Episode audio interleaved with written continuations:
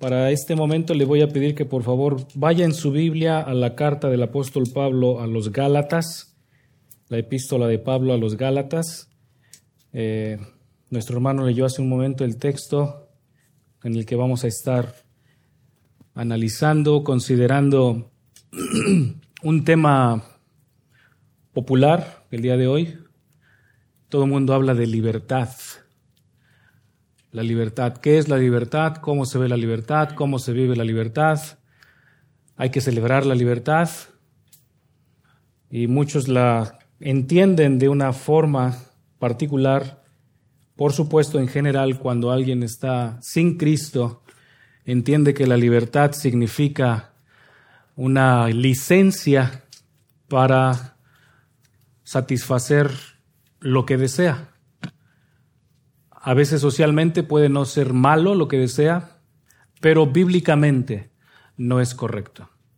Bíblicamente el hombre desea satisfacer eh, intenciones egoístas en lugar de intenciones o la voluntad de Dios.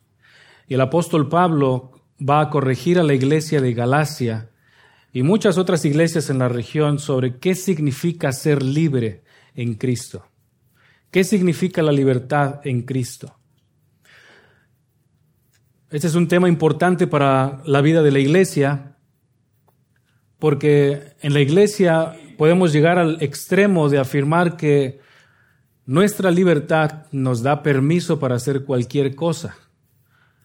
La semana pasada les citaba el texto de Pablo en 1 Corintios 6:12, todas las cosas me son lícitas, es lo que afirman algunos, o lo que afirmaban algunos en la iglesia de Corinto, es lo mismo que afirmaban algunos en la iglesia o en las iglesias en Galacia, y es lo mismo que un creyente puede afirmar hoy. Cristo nos llamó a libertad, ¿no es así? Si alguien no dice amén, está mal. Cristo nos llamó a libertad, definitivamente. Lo leímos hace un momento, Gálatas 5.1. Para libertad fue que Cristo nos hizo libres. Pareciera redundante, Cristo nos hizo libres para qué? Para ser libres. Pero esta libertad no es sinónimo de vivir sin responsabilidad. La libertad en Cristo no es sinónimo de vivir sin responsabilidad. Y de eso va a hablar Pablo en esta epístola a los Gálatas. La epístola a los Gálatas básicamente se divide en dos secciones. La primera sección de la epístola, el apóstol Pablo reprueba a diferentes personas, diferentes maestros que estaban tratando de promover la salvación por medio de la ley por medio de la ley de Moisés, por medio de las ceremonias, por medio de rituales. Ustedes recuerdan el libro de los Hechos, capítulo 15, el primer concilio en la iglesia, el concilio de Jerusalén. ¿Qué es lo que tratan de resolver los apóstoles? Tratan de limitar, tratan de detener a estos conocidos como judaizantes, de que estén diciéndole a los cristianos, para ser salvo tienes que tener la ley de Moisés más la fe en Jesucristo. Y es lo que muchas iglesias en la actualidad te enseñan, no algo tan diferente. ¿Qué es lo que necesitas para ser salvo? En alguna ocasión, el hermano Evis Carballosa, tal vez ustedes han escuchado de él, un, querido hermano, de, él es cubano, pero se crió en España, estaba en un restaurante en el centro de la Ciudad de México y le habló al mesero y le dijo, mesero, ¿qué necesitas, qué necesito hacer para ir al cielo? Y el mesero le dijo, pues creer en Dios y hacer buenas obras. Y el hermano Carballosa le dice, no, a ver, a ver, defínete. O crees en Dios o haces buenas obras. No pueden ser las dos. Tiene que ser uno de ellos. Tenemos en la actualidad un énfasis semejante en algunas iglesias donde te dicen, para ir al cielo tienes que hacer buenas obras. Y en algunos otros lugares, como pague por sufrir, te dicen, paga para que vayas al cielo que no es diferente de la iglesia católica, la iglesia tradicional, donde tienes que pagar por tu famosa... No, no el novenario, ¿cómo se llama? La indulgencia. Hace algunos años veía ahí en la, en la Basílica de Guadalupe, en la Ciudad de México, paga tu indulgencia plenaria, es decir, los pecados que has cometido y los que vas a cometer, págalos con una buena cantidad de dinero, cúbrelos. Eso es lo que se enseña tristemente en muchas iglesias cristianas también. Tienes que hacer buenas obras, tienes que estar en actividades, y tienes que estar en la iglesia a esta hora, y tienes que salir a esta hora, y tienes que estar en este estudio bíblico, y tienes que hacer estas actividades. Muchas iglesias se dejan llevar por las actividades, por activismo en lugar del texto bíblico. Y la primera carta a los Gálatas, el apóstol Pablo corrige, la salvación no es por ceremonias, la salvación no es por actos religiosos, la salvación no es por un autosacrificio personal. La salvación es solo por la fe en el perfecto sacrificio de Cristo en la cruz. Es solo por eso, nada más. La segunda parte de la epístola, el apóstol Pablo corrige un mal entendimiento de qué es la libertad del creyente. ¿Qué significa que tú seas libre? ¿Qué significa que Cristo te llamó a libertad, como dice Gálatas 5.1? ¿Qué significa que ahora ya no eres esclavo del pecado? ¿Qué significa que ya no estás sujeto a la autoridad de la ley mosaica o de ninguna otra ley y tienes que vivir ahora para Cristo? Bueno, esto es lo que va a hablar Pablo, los va a exhortar, los va a estimular para comprender la perspectiva correcta de qué significa vivir en libertad. Déjeme leer Gálatas 5.1. Para libertad fue que Cristo nos hizo libres, por tanto permaneced firmes y no os sometáis otra vez al yugo de esclavitud. De lo que está hablando aquí es la, la libertad de la ley. En otras palabras, el creyente no necesita obedecer la ley de Moisés para ser salvo. La ley en el libro de Éxodo, capítulos 19 al 24, el pacto mosaico, nunca fue entregado con el propósito de salvar a nadie. Nunca. La ley fue entregada con el propósito de mostrarle al pueblo de Israel que ellos eran incapaces de lograr la salvación por sí mismos. Y que la única forma en la cual podían llegar a ser salvos era por la provisión de Dios de un medio, de un canal a través del cual pudieran recibir el perdón de sus pecados. Ese fue el propósito de la ley mostrarles que Dios es santo, que ellos son pecadores y que la única alternativa que tienen para estar cerca de Dios y para entrar al reino de Cristo es creer en la provisión de Dios. Creer en la provisión de Dios. ¿Y cuál es esa provisión? Es anticipada en Génesis 3.15, es anticipada en Levítico, bueno, desde Génesis 22, es anticipada en Levítico 16 y 17, en Éxodo 12, el día de la expiación. Estos sacrificios son una anticipación de un sacrificio perfecto cuya sangre sería suficiente para lavar los pecados, para el perdón de pecados de cualquiera que crea en Cristo. Así que lo que Pablo está tratando de hacer aquí es corregir, no necesitas apegarte a estos rituales. Y dicho sea de paso, hay muchos lugares hoy, muchos líderes que se denominan cristianos que están tratando de llevar a las raíces judías. Tal vez ustedes los han visto en Internet. Muchas personas que dicen, tenemos que regresar a las raíces judías. Si tú regresas a las raíces judías, dice Pablo, has perdido la gracia. No estás creyendo en el sacrificio de Cristo, estás creyendo en los rituales. No estás creyendo que Cristo sea suficiente. Pero al mismo tiempo, Pablo dice, aunque eres libre de la ley, el cristiano no vive sin ley. El cristiano no vive sin una ley. ¿Cuál es la ley? La ley de Cristo. La ley de Cristo. Eso no significa que está atado a ceremonias o rituales, sino que está atado a una obediencia constante a la voluntad de Cristo. Una obediencia constante a la voluntad de Cristo. Así que con el propósito de edificar a la iglesia en Galacia, el apóstol Pablo en Gálatas 5, versículos del 13 al 15, nos muestra cinco descripciones de la libertad en Cristo. Cinco descripciones que tú y yo como creyentes tenemos en Cristo, las cuales nos guían para edificar a la iglesia. La libertad del creyente tiene como meta final la adoración a Dios, pero como meta inmediata la edificación de la iglesia. Grábese bien esto, porque esto es importante para su vida dentro de la iglesia. La libertad del creyente tiene como meta final la gloria de Dios, pero como meta inmediata la edificación de la persona que está sentada a su lado, la edificación de la persona que está sentada detrás de usted o delante de usted, la edificación de la iglesia local. De allí la importancia que todo cristiano comprenda bíblica correctamente qué significa ser libre. ¿Qué significa poseer un don espiritual? ¿Y qué significa poner ese don, esas habilidades sobrenaturales dadas por, dada por Dios al servicio de los demás?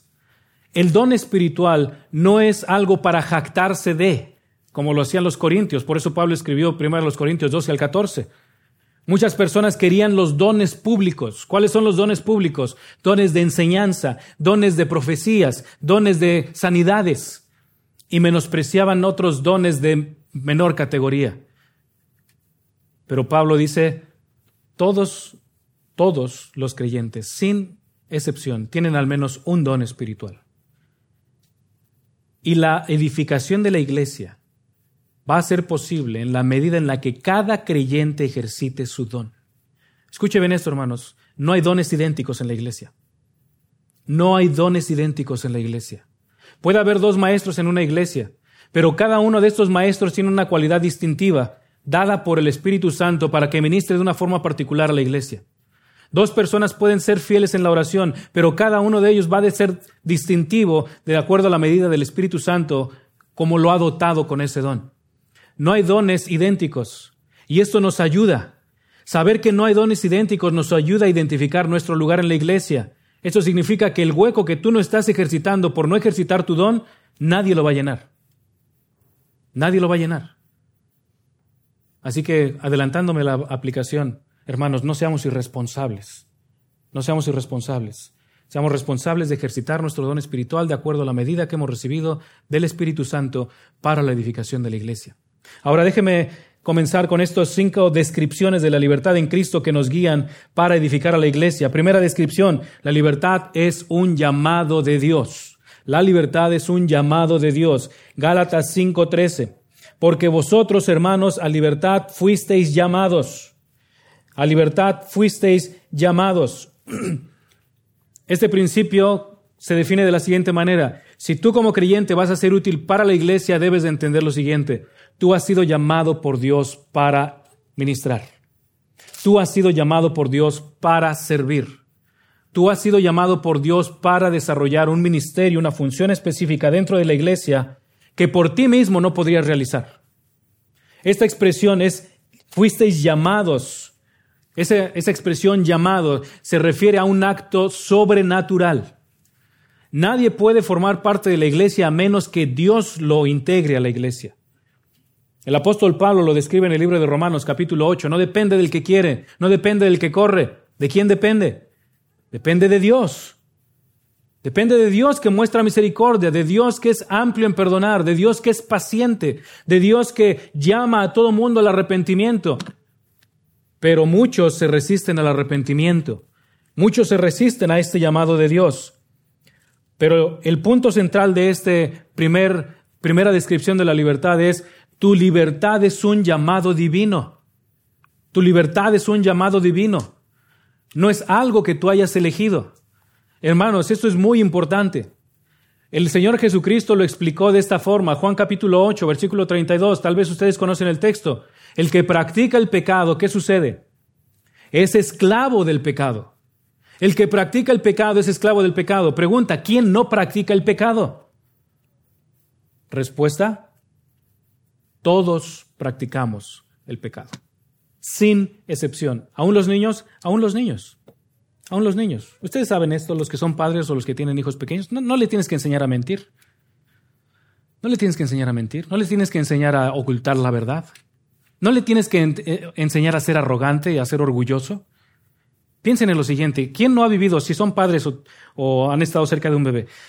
¿Quién de ustedes ha visto esta escena? Al bebé lo acaban de, de bañar. Son las 7, 8 de la noche. Lo acabas de cambiar. Lo bañaste le diste de comer, le pusiste un poquito de música para que se vaya durmiendo, y cuando lo estás poniendo en la cuna, el bebé que está así todo guanguito porque está dormidito o a punto de dormirse, en cuanto lo empiezas a poner a la cuna, se empieza a poner rígido y se sacude. ¿Saben qué es eso? Eso se llama adoración. ¿A quién está adorando el niño? A sí mismo. Lo que le está diciendo al papá o a la mamá es, tú no me vas a dejar aquí. Tú vas a hacer lo que yo quiera y me vas a cargar hasta que me duerma. Yo tengo cinco. Un poco de experiencia. Eso es adoración. Todo ser humano, desde el momento en que nace, adora algo. Y los niños se adoran a sí mismos. Y este principio de a libertad fuisteis llamados está indicando que de manera sobrenatural, de manera milagrosa, tú como cristiano fuiste rescatado de ese servicio a ti mismo y has sido dedicado al llamado, has sido dedicado al servicio a Dios. Fuiste llamado a libertad. Fuiste llamado a libertad para servir a Dios, no para servirte a ti mismo. La salvación, de acuerdo a lo que dice Pablo, es un llamado para ser libre, libre del pecado, libre de las consecuencias del infierno, libre de la ira de Dios, pero la libertad no viene sin responsabilidad. La libertad no viene sin responsabilidad. Tú tienes una responsabilidad. Y la responsabilidad es Ama al Señor con todo tu corazón, con toda tu alma y con todas tus fuerzas. Todo el tiempo. Mañana, tarde y noche, 24/7. Todo el tiempo de tu vida tienes que adorar a Dios, tienes que amar a Dios. Y por experiencia propia sabemos que no lo podemos hacer. Pero Dios es misericordioso y Dios nos perdona y nos llama, arrepiéntete y sigue caminando en diligencia al Señor, sigue caminando en obediencia al Señor. Dios no nos llama a perfección en este momento. Dios no nos llama a una vida perfecta hoy. Hay muchos grupos que dicen, si tú eres cristiano, tú ya dejaste de pecar. Eso es una blasfemia, eso es una herejía. La Biblia enseña, Romanos capítulo 7, el apóstol Pablo dice, miserable hombre de mí, ¿quién me librará de este cuerpo de muerte? Vivimos en un cuerpo que se está muriendo, que se está revolcando por el pecado. Tú puedes ser una de esas personas que tienes una enfermedad crónica, que has vivido 5, 10, 15, 20 años con esa enfermedad y puedes darte cuenta que todos los días te estás muriendo. Te mueres porque te está doliendo algo, te mueres porque no tienes suficiente fuerza, te mueres porque tu sistema no está trabajando correctamente. La enfermedad es un símbolo, un signo de que nos estamos muriendo. ¿Por qué? Porque vivimos todavía en un cuerpo no redimido. Y Pablo constantemente nos llama Busca la santidad. Arrepiéntete, confiesa tu pecado, huye de las pasiones, huye del pecado. Apártate de aquellas personas que se dicen cristianos, pero están yendo en contra de los principios bíblicos. Esa es la libertad a la que Cristo nos llamó. Una libertad para adorar a Dios. En lo que somos, en lo que creemos, en lo que deseamos, en lo que sentimos, en todo lo que, lo que somos. Así que Pablo está enfatizando esto, hermanos. Tú has sido llamado por Dios de manera sobrenatural, de manera milagrosa, para ser libre. No libre para pecar. No libre para satisfacer pensamientos, deseos, intenciones egoístas o pecaminosas, sino libre para adorar a Dios. Piensa en la, la implicación de esto. ¿Piensa usted que el mundo es libre para adorar a Dios? ¿Piensa usted que el mundo tiene la capacidad para que cada persona de manera individual elija adorar a Dios? La respuesta es no. Romanos 3, 10 en adelante. No hay justo ni aún uno. No hay quien entienda. No hay quien haga lo bueno. No hay ni siquiera uno. No hay nadie que busque a Dios.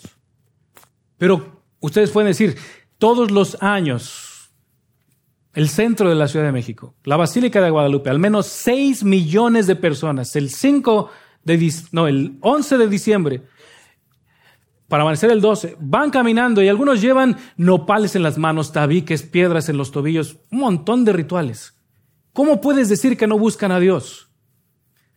Buscan a su Dios, no buscan al Dios de la Biblia. Dios no pide rituales, Dios no pide sacrificios, Dios no pide mutilaciones, en alguna ocasión, mientras estaba estudiando en la facultad de, la universidad, tuve la oportunidad de visitar Oaxaca, uno de los poblados de Oaxaca, la Sierra de Oaxaca, y el lugar donde nos, nos estaban hospedando era enfrente de una iglesia.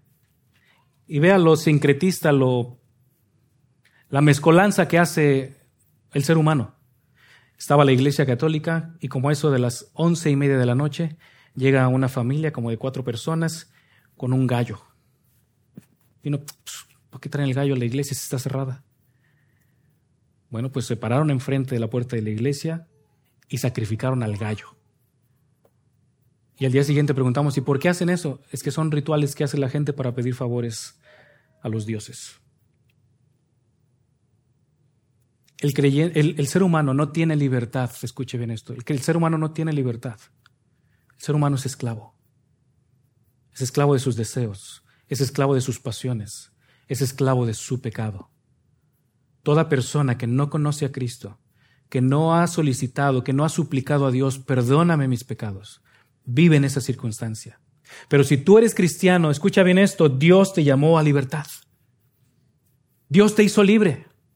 Ya no eres esclavo del pecado. Ya no eres esclavo de ningún ídolo. Ahora no te esclavices. No te esclavices al pecado del cual Dios te ha rescatado. El pastor MacArthur dice lo siguiente, esta libertad habla de una libertad de la tiranía opresiva, de la tiranía condenatoria y frustrante de un sistema legal que era imposible de acatar. Es la libertad de saber que uno es aceptado por Dios gracias al mérito suficiente y perfecto de Cristo, en lugar de saber que el mérito propio nunca será suficiente para agradarle. ¿Cuántas buenas obras se necesitan para ir al cielo? Ninguna cantidad de buenas obras pueden llevarte al cielo. Isaías 64, 6.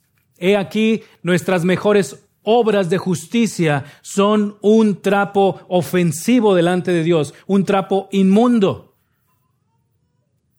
Nadie puede hacer suficientes buenas obras para agradar a Dios. Nadie. Solo Cristo, solo la fe en Cristo puede rescatarnos. Así que si el creyente va a ser útil para la edificación de la iglesia, hermano, si tú vas a ser útil para la edificación de la iglesia, o tú que aún no conoces a Cristo, si vas a ser útil para Dios, escucha bien esto, debes de comprender que la libertad es un regalo de Dios, no es algo que tú puedas lograr. Si tú eres cristiano, tú has sido llamado por Dios. Si no eres cristiano, Dios te llama, suplica a Cristo el perdón de tus pecados para que seas libre. En segundo lugar, segunda descripción de la libertad. La libertad es una lucha. La libertad es una lucha. Vean lo que dice el versículo 13, la segunda parte, Gálatas 5:13. Porque vosotros, hermanos, a libertad fuisteis llamados, solo que no uséis la libertad como pretexto para la carne, sino servíos por amor los unos a los otros. Ser libre de la ira de Dios, ser libre del poder del pecado, no significa que es una licencia para pecar. Vean cómo lo dice Pablo. No uséis la libertad como pretexto para la carne. Esa palabra pretexto es sumamente importante. Es un término militar. La palabra pretexto en el idioma griego es un término militar y se refiere a una base militar, una base de operaciones desde la cual se toman las decisiones. Haga de cuenta que usted va, no sé si hay campos militares por acá, seguramente. Haga de cuenta que es un campo militar donde se toman decisiones estratégicas, a dónde tienen que ir los soldados, qué tienen que hacer, dónde, cuándo y cómo.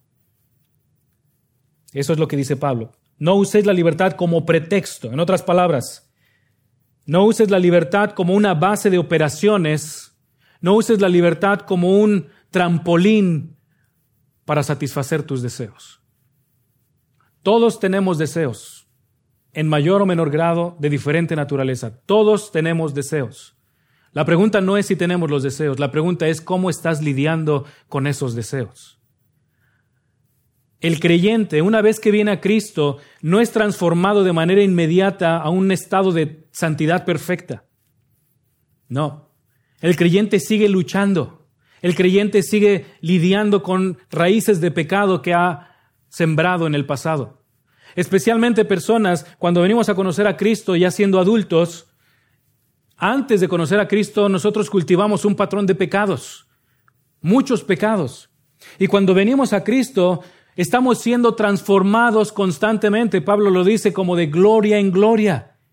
Constantemente estamos viviendo una transformación progresiva, estamos siendo moldeados en nuestra forma de pensar. Pablo lo dice, Romanos 12, 1 y 2, siendo transformados por medio de la renovación de vuestra mente. Tenemos que ir cambiando nuestra forma de percibir las cosas. ¿Y cómo se hace eso? Por medio de la palabra. Pero en el trayecto, Pablo dice, vas a enfrentarte a pecado. Vas a enfrentarte a pecado hábitos, patrones pecaminosos que cultivaste antes de conocer a Cristo. Y lo que dice Pablo es, si bien es cierto que Cristo te llamó a libertad, no utilices esto como un trampolín, como una base para tomar decisiones para pecar.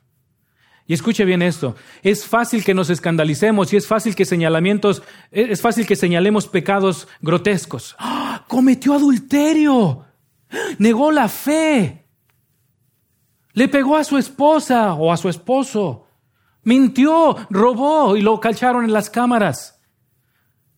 Nos, nos, nos alertamos mucho por estos tipos de pecados grotescos que salen, que son públicos. Pero ¿qué tal de aquellos pecados privados? ¿Qué tal de aquellos pecados permisivos? O como dice el autor Jerry Bridges, pecados respetables, a los cuales no queremos tocar, a los cuales mantenemos ocultos en nuestro corazón. Oh, que nadie lo vea, que nadie lo sepa. Esa persona me cae mal, pero no le digas a nadie. Voy a, voy a aparentar que estoy contento. Hola, ¿cómo estás? Bienvenido. Ira, celos, envidia, no son pecados expresivos generalmente. Los tenemos acá. Pablo nos dice, no uses la libertad como un pretexto para tus deseos, para la carne. La palabra carne en el versículo 13 se refiere al sistema de pecado en el cual todavía estamos viviendo.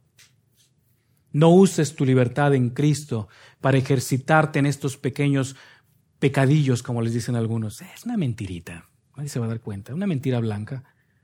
¿A poco no? No hay mentiras blancas o mentiras negras, es mentira. La Biblia le llama mentira a la mentira. Pablo nos dice entonces, tenemos que lidiar contra el pecado que todavía está en nosotros. En términos generales, podríamos decir que en el mundo existen básicamente dos tipos de pecado. Un pecado que se le puede denominar pecado gobernante o pecado eh, dominante, el que está reinando todavía en alguna persona que aún no conoce a Cristo. Todo ser humano sin Cristo está esclavizado por el pecado. Pero hay otro que podríamos llamarle categoría de pecado, y es el pecado remanente. ¿Qué significa esto? Un pecado que ha sido pisoteado por Cristo, que ha sido clavado en la cruz, como dice Pablo también aquí en Gálatas, pero que en su agonía todavía está luchando con la santidad o con la naturaleza salva que tiene ahora el creyente. De eso habla Pablo en Romanos 7 precisamente. De eso habla Pablo en Romanos 7. Lidiamos contra el pecado que todavía está en nosotros. Diversas partes de la Escritura advierten para no usar la libertad de Cristo para los placeres del pecado. Romanos 6, versículos del 12 al 23. Romanos 7, versículos 15 al 24. Primera de Pedro 2, 16 y 4 del 1 al 3. Déjeme leer Primera de Pedro, capítulo 4. Primera de Pedro, capítulo 4. Déjeme leer desde el versículo 1 en adelante. Pedro dice, por tanto, puesto que Cristo ha padecido en la carne, armaos también vosotros con el mismo propósito, pues quien ha padecido en la carne ha terminado con el pecado, para vivir el tiempo que le queda en la carne, no ya para las pasiones humanas, sino para la voluntad de Dios. Este es el mismo llamado de Pablo en Gálatas 5:13 que lo que resta de tu vida no lo vivas para pecar, no lo vivas para satisfacer el pecado, los deseos egoístas, sino los vivas, versículo 2 de 1 de Pedro 4, para la voluntad de Dios. Continúa diciendo, versículo 3, porque el tiempo ya pasado os es suficiente para haber hecho lo que agrada a los gentiles. Piensa en esto, tú que eres cristiano. El tiempo que invertiste en el pecado antes de conocer a Cristo es suficiente para pecar. No más. No más. A partir de ese punto se cumple lo que dice el apóstol Pablo en 2 Corintios. Eres una nueva criatura en Cristo, las cosas viejas pasaron, ahora todas son hechas nuevas en Cristo, eres una nueva persona, tienes una nueva dirección, tienes nuevos deseos, tienes nuevas intenciones. Oriéntate de acuerdo a esas intenciones, que es la voluntad de Dios. Continúa diciendo, estoy en primera de Pedro, 4.3. El tiempo ya pasado os es suficiente para haber hecho lo que agrada a los gentiles, habiendo andado en sensualidad, lujurias, borracheras, orgías, embriagueces y abominables idolatrías. Y en todo esto se sorprenden de que no corráis con ellos en el mismo desenfreno de disolución y os ultrajan. Dime si esto no es cierto, tú que conociste a Cristo siendo adulto. Los amigos que tenías antes de conocer a Cristo, con los cuales convivías y practicabas el pecado, ¿cómo te llaman ahora? Uy, sí, el aleluya, el amén, amén. Si eres un hipócrita, yo te conozco, yo sé lo que hiciste, yo sé lo que sabías. Ese es un ataque de Satanás para aplastar tu fe. Y lo recibimos cuando conocimos a Cristo y lo vamos a seguir recibiendo por el resto de nuestra vida de diferentes personas, incluso a veces de la propia familia. Pero Pablo, perdón, Pedro continúa diciendo, versículo 5, pero ellos darán cuenta a aquel, a aquel que está preparando para juzgar a los vivos y a los muertos, porque con este fin fue predicado el Evangelio aún a los muertos para que, aunque sean juzgados en la carne, como hombres vivan en el Espíritu conforme a la voluntad de Dios. El llamado para ti, hermano, si eres hijo de Dios, es tienes que vivir de acuerdo a la voluntad de Dios.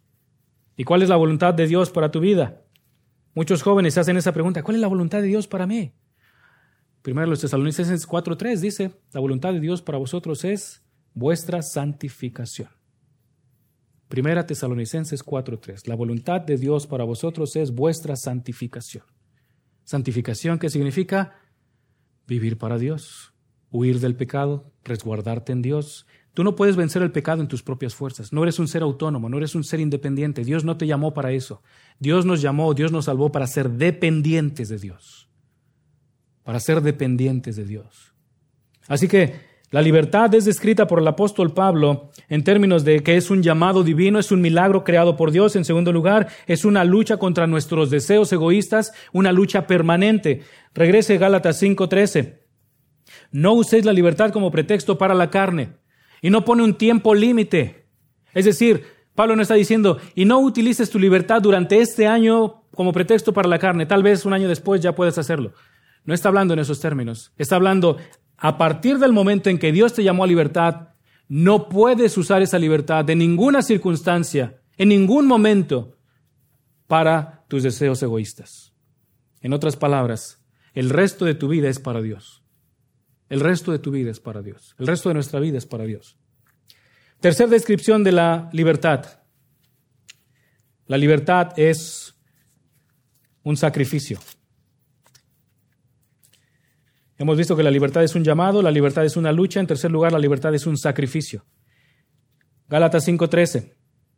Solo que no uséis de la libertad como un pretexto para la carne, sino servíos por amor los unos a los otros. Imperativo. Presente imperativo activo, esa palabra servíos. Hoy, en este lugar, sirve. Sirve. ¿Con qué propósito? con el propósito de traer un reconocimiento personal. No, versículo 13, servíos por amor. ¿Qué es el amor? El amor no es una emoción, el amor no es un sentimiento. ¿Qué es lo que está diciendo el mundo hoy? Amor es amor. Ni siquiera entienden qué es amor. Amor bíblicamente constituye una actividad específica en beneficio de otra persona. Amor en términos bíblicos constituye una actividad específica en beneficio de otra persona. Ustedes conocen este texto, lo vimos hace un momento en la escuela dominical. Ustedes conocen este texto, Juan capítulo 3, versículo 16, el versículo más famoso de toda la Biblia. ¿Lo conoce? ¿Qué dice Juan 3, 16?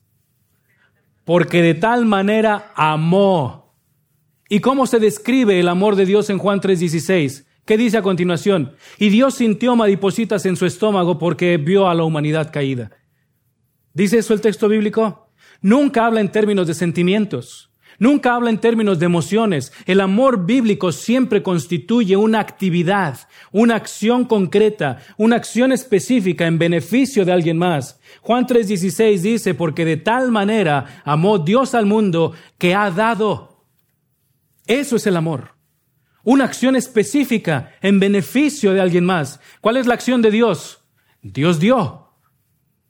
¿Y cuál, cuál es el beneficio que vemos allí? Continuemos leyendo Juan 3:16, porque de tal manera amó Dios al mundo que ha dado a su Hijo unigénito.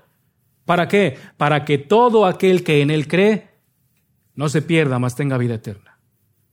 Amor en términos bíblicos es una acción específica en beneficio de alguien más. Dios se sacrificó.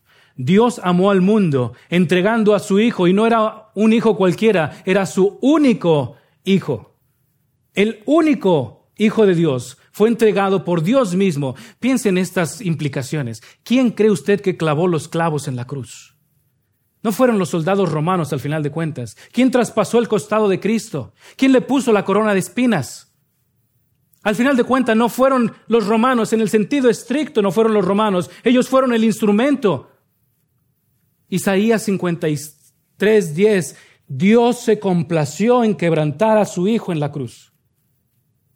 Esa es la implicación de la muerte de Cristo. Esa es la implicación del amor de Dios. Dios se complació en quebrantar al Hijo, en matar a su propio Hijo en la cruz. ¿Con qué propósito? Que cualquiera que crea en Él, cualquiera, no importa el pecado que hayas cometido, no importa cuántas veces, no importa la edad que tengas, no importa de dónde seas, cualquiera que crea en Él, tenga vida. Y no es vida cualquiera, es vida eterna. Es vida eterna. Eso es el amor. Pablo nos dice, volviendo a Gálatas 5:13, servíos por amor los unos a los otros. ¿Qué es lo que está diciendo? Sirve de tal forma que con tus acciones específicas traigas beneficio a otra persona. Sirve de tal forma que con tus acciones concretas, acciones específicas, acciones particulares, traigas beneficio para otra persona. Piensa en lo siguiente. Yo no conozco esta iglesia. Yo soy un invitado nada más. Yo no sé quién prepara lo que está en el fondo, las aguas, el café, las galletas. Yo no sé quién prepara, quién dispone las sillas. Yo no sé quién pone el equipo de sonido, instrumentos, etc. Piensa, hermano, ¿cuántas veces te has ofrecido para servir? ¿Cuántas veces has dicho, amo a mi iglesia, quiero servirle a los hermanos? ¿Cómo puedo hacerlo? ¿Qué puedo hacer para servirles a mis hermanos? Amo a Dios y Dios me llama, Gálatas 5:13, servíos por amor los unos a los otros. Y observe bien lo que está diciendo. No dice, las mujeres sírvanle a los hombres. No dice, la congregación sírvanle a los pastores. Dice Pablo, los unos a los otros. Todos tienen que caracterizarse por un servicio mutuo. Todos. Hombres a favor de las mujeres, mujeres a favor de los hombres, hombres a favor de los niños, niños a favor de los ancianos, pastores a favor de la iglesia, iglesia a favor del pastor. Es algo integral, integral. La libertad, querido hermano, es un sacrificio, porque amar a otros representa negarte a ti mismo. Amar a otros representa negarte a ti mismo, negarte a tus preferencias, negarte a tu tradición incluso.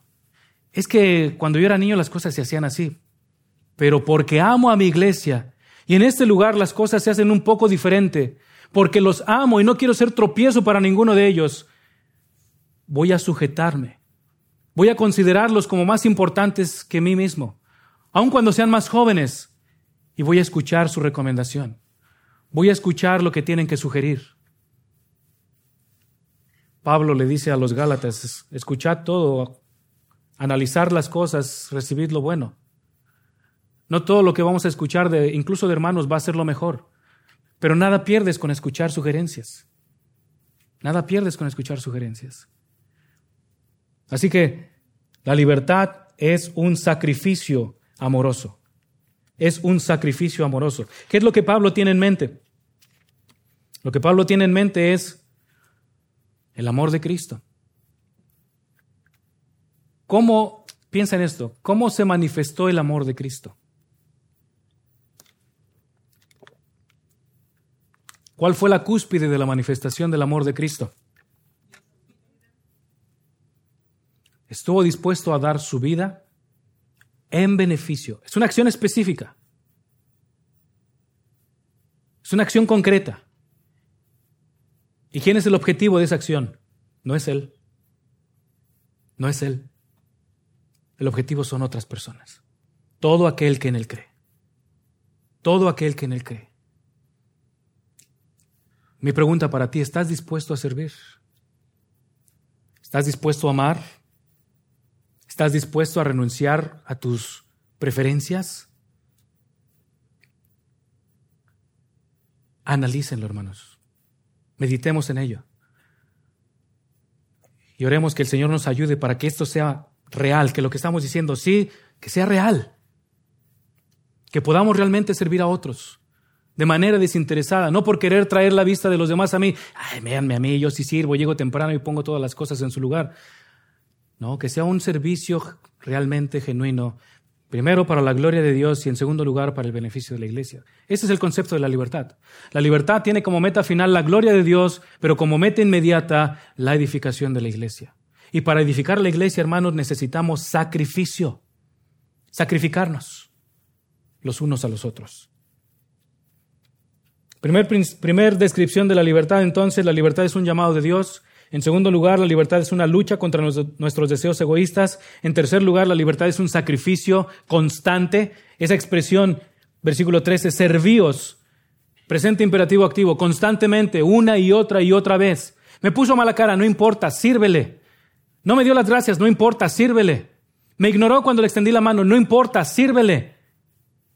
El servicio, el amor no está condicionado por la respuesta de la otra persona hacia ti. Si tú estás esperando la respuesta de la otra persona, eso no es un servicio amoroso. Eso es un servicio egoísta en el cual tú pretendes recibir una paga por el servicio que estás haciendo. Eso no es bíblico. Tiene que ser un servicio sacrificial, no esperando. La palabra sacrificio en sí mismo significa no esperas nada a cambio.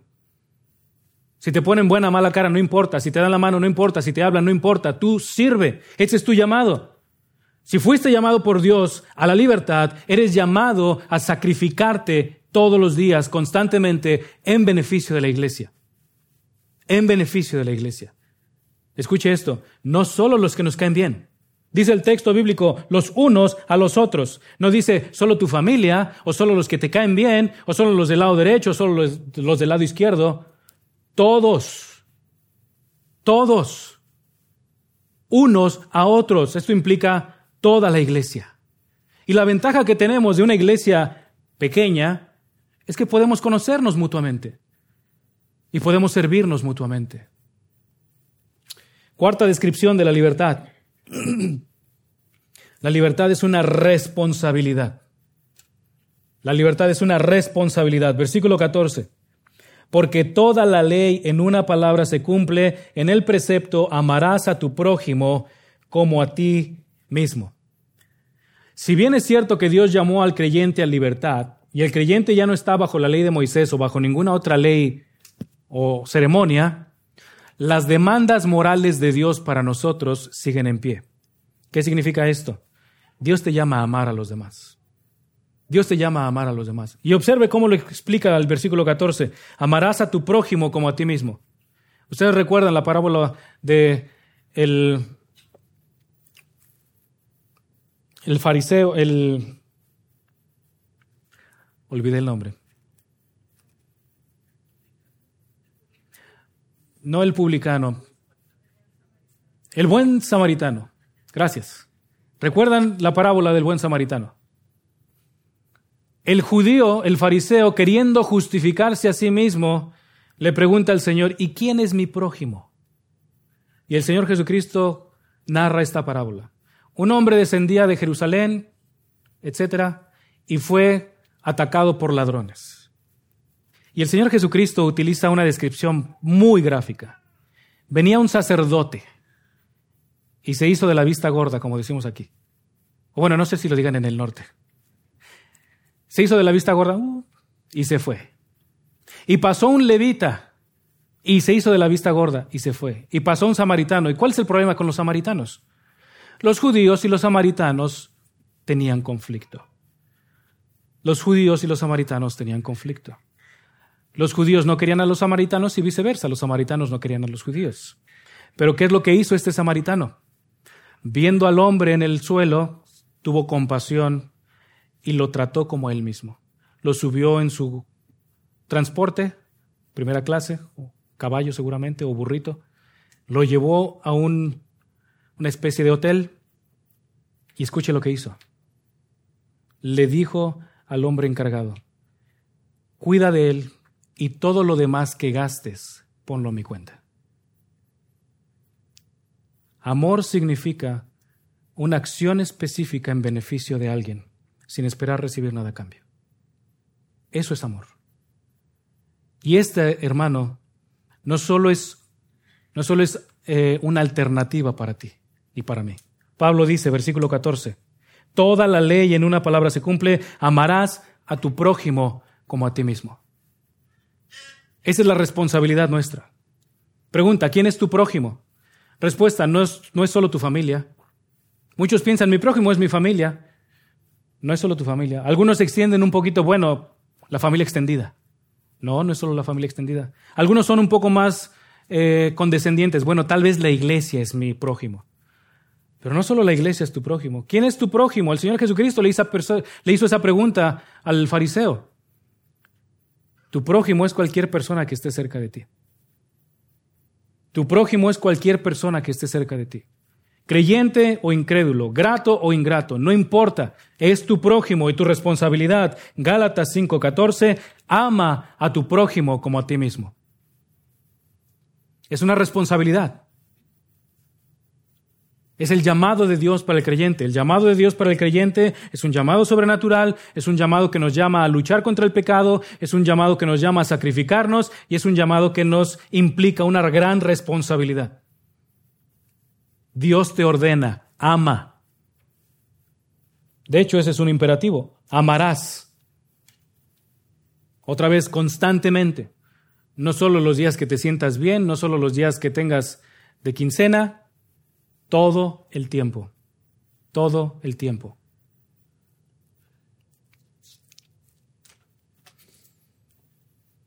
Pablo no está diciéndole al creyente que debe guardar la ley, lo que está haciendo es explicar que cuando el creyente ama a otros de la misma manera que él se ama, en ese proceso de servicio sacrificial, el creyente cumple la esencia de la ley. Déjeme repetir esto. Pablo no está ordenando aquí al creyente que guarde la ley, lo que está haciendo es explicar que cuando el creyente ama a otros de la misma manera que él se ama, en ese proceso de servicio sacrificial, el creyente cumple la esencia de la ley. ¿Quieres cumplir la ley si quisieras verlo desde esta perspectiva? Ama a tu prójimo. Ama a tu prójimo. El Señor Jesucristo resumió la ley en dos mandamientos. Primer mandamiento. Amarás al Señor tu Dios con todo tu corazón, con toda tu alma y con todas tus fuerzas. Segundo mandamiento, ama a tu prójimo como a ti mismo. Eso es la ley y los profetas, dice el Señor Jesucristo. Finalmente, quinta descripción de la libertad que ofrece el apóstol Pablo. La libertad es un compromiso. La libertad es un compromiso. Vean lo que dice el versículo 15. Pero si os mordéis y os devoráis unos a otros, tened cuidado, no sea que os consumáis unos a otros. ¿Qué es lo que está diciendo Pablo aquí?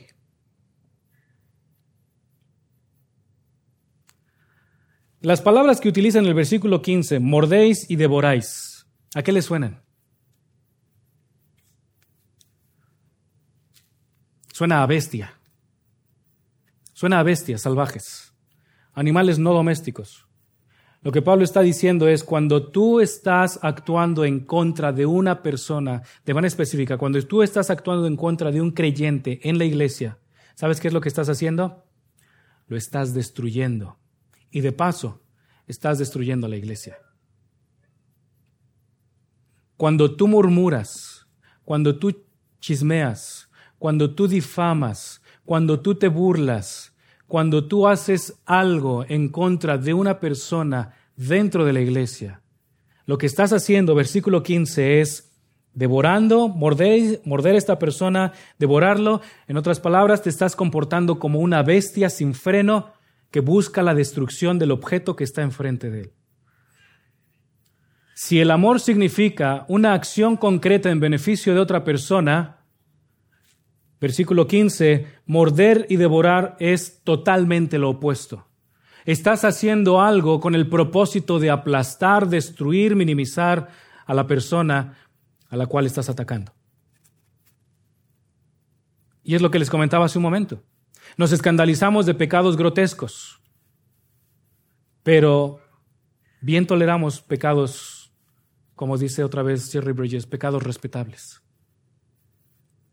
Pecados que solo tú y yo conocemos en nuestro interior. Pecados que en ocasiones ni siquiera confesamos. Pecados que no conversamos con nadie más excepto aquella persona que tolera el pecado. Cuando hacemos eso, versículo 15, estás devorando, están mordiéndose unos a otros. Y observa el contraste que está marcando. Versículo 13 culmina de esta forma, sino servíos por amor los unos a los otros. Versículo 15 comienza de esta forma, pero si os mordéis y devoráis unos a otros, es una acción completa, radicalmente opuesta. Lejos de buscar la edificación, lejos de buscar la unidad, lejos de buscar el crecimiento espiritual de un hermano por medio de acciones amorosas, cuando lo criticas, cuando lo muerdes, cuando lo destruyes, estás buscando su destrucción. Versículo 15. Tened cuidado, no sea que os consumáis unos a otros. En otras palabras, muchos creyentes están dispuestos a terminar una relación con una persona debido a que no se ponen de acuerdo por algún punto específico. Piensen lo siguiente, ¿cuál es la causa por la que existen divisiones en muchas iglesias?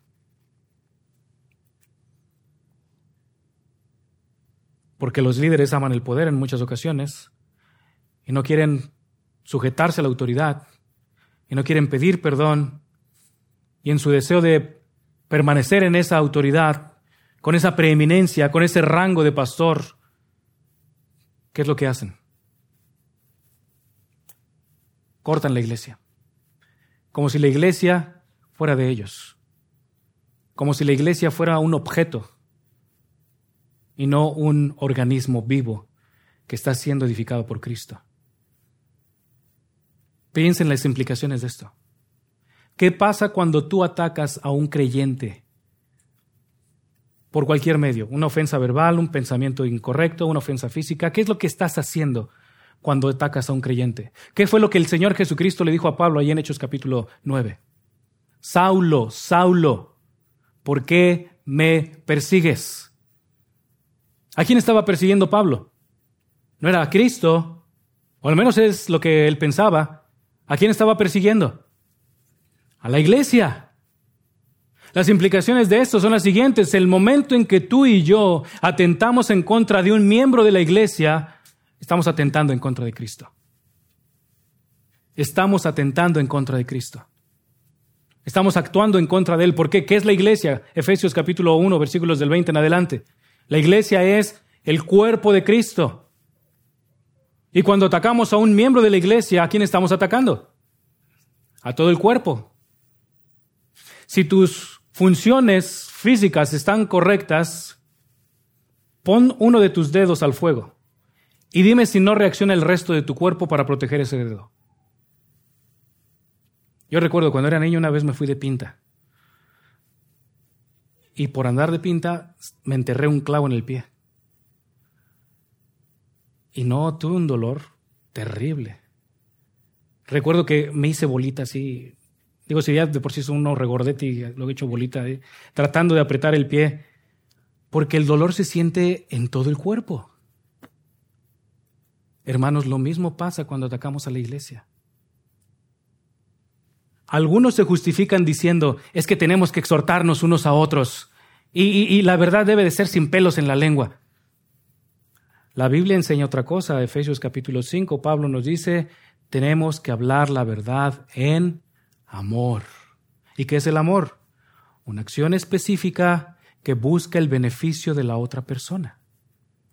Si tú eres, como decía el famoso eslogan del programa de televisión de Doctor House, si tú eres brutalmente honesto, no estás hablando en amor. Podrás considerarte muy honesto, pero no eres bíblico. No estás animando, no estás edificando, por el contrario, estás destruyendo. Así que hermanos, la libertad no es un medio para justificar el pecado. La libertad es un llamado divino. Fíjese, esto es tremendo. La libertad es un llamado divino. Dios te llama a no pecar. Dios te llama a vivir libre del pecado. Dios te llama a vivir libre de la condenación al infierno. Pero también Dios te llama para luchar contra tus deseos. Lucha con ellos. Y en el poder de Cristo se pueden vencer.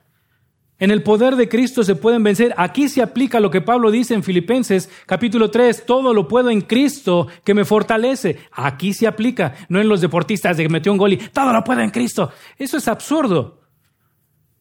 El apóstol Pablo se está refiriendo a realidades espirituales. La victoria sobre el pecado es posible en la medida en la que dependemos del poder de Dios. Pero debes también considerar que el pecado es un sacrificio. Hermano, te va a costar. Te va a costar, ¿sabes por qué? Porque vivimos en un cuerpo no redimido. Vivimos todavía lidiando con el pecado remanente que está en nosotros, pero aún allí hay esperanza. Aún allí hay esperanza. ¿Qué fue lo que Cristo le dijo a Pablo, según a los Corintios 12, versículos del 9 en adelante? Bástate en mi gracia. ¿Por qué? Mi poder se perfecciona en tu debilidad. En la medida en la que reconocemos nuestra debilidad, el poder de Dios en nosotros va viéndose más y más perfecto. La responsabilidad, perdón, la libertad también es una responsabilidad. Si tú eres cristiano, tú no tienes otra alternativa. Eres responsable. Eres responsable de vivir para la gloria de Dios, no para ti, no para la sociedad, no para lo que la gente diga, sino vivir para Dios. Y finalmente lo que vimos es la libertad es un compromiso por la unidad de la iglesia. La libertad es un compromiso por la unidad con la iglesia. ¿Quieres ver a la iglesia unida? ¿Quieres ver a la iglesia en una actitud cohesiva, trabajando en un mismo propósito, en una misma dirección, con un mismo sentir, como Pablo dice en Filipenses 2 del 1 al 5? Entonces promueve la unidad. Promueve la unidad. Tú sé un promotor de la unidad. Lo que estudiábamos en la escuela dominical, sé un promotor de la reconciliación. Ama, ¿Cómo amas? Acciones específicas en beneficio de alguien más, incluso en beneficio de aquellas personas que han actuado mal en contra de ti. Mi deseo, hermanos, es que seas animado, seas alentado, que si hay algún pecado que te está estorbando para vivir la libertad de forma apropiada, vengas a Cristo, suplica su perdón. Cristo puede perdonarte. Cristo quiere perdonarte. El apóstol Pablo le dice en 1 Timoteo, Dios quiere que todos los hombres vengan al arrepentimiento. Dios lo desea. El problema es que el hombre no desea arrepentirse. El problema es que el hombre no desea conocer a Dios. No seas como esos necios que no desean a Dios. Más bien suplica a Dios. Isaías 62, 2. ¿A quién es al que Dios escucha? Al que tiembla ante su palabra al que tiembla ante su palabra. Mi deseo es que tú tiembles, hermano, y que tú que aún no conoces a Cristo, pruebes esta libertad. Pruebes esta libertad. Está disponible. Hoy es el momento del arrepentimiento. No esperes a mañana. No esperes una mejor oportunidad, porque no la va a haber. Tal vez mañana es muy tarde. Mañana es el día favorito del diablo. El mañana no existe. Es más, ¿qué hora es? Las dos de la tarde no existen. No existe. Es un número, es una idea temporal, pero no existe. Lo que sí existe es hoy, aquí, ahora. Y el llamado de Dios para ti es hoy, ven a Cristo. Y esta libertad que te libera del pecado, que te libera de la ira de Dios, que te libera de tu propio pecado, puede ser para ti. Mi deseo es que clames a Dios. Padre, gracias por tu misericordia, gracias por la obra de Cristo. Gracias, Señor, por exhortarnos al arrepentimiento. Señor, yo no sé quiénes de aquí son tus hijos, pero te suplico que aquel que es tu hijo tú lo fortalezcas, lo animes, lo consueles, lo transformes más en la medida en que aplica estas verdades a su vida. Y aquellos que aún no te conocen, Padre, convéncelos de su necesidad de Cristo. Muéstrales la inutilidad de su vida sin Cristo.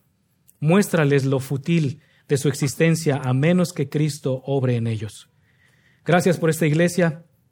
Te rogamos que tú sigas honrándote y recibiendo la gloria en todo lo que resta del día. En nombre de Cristo te damos gracias. Amén.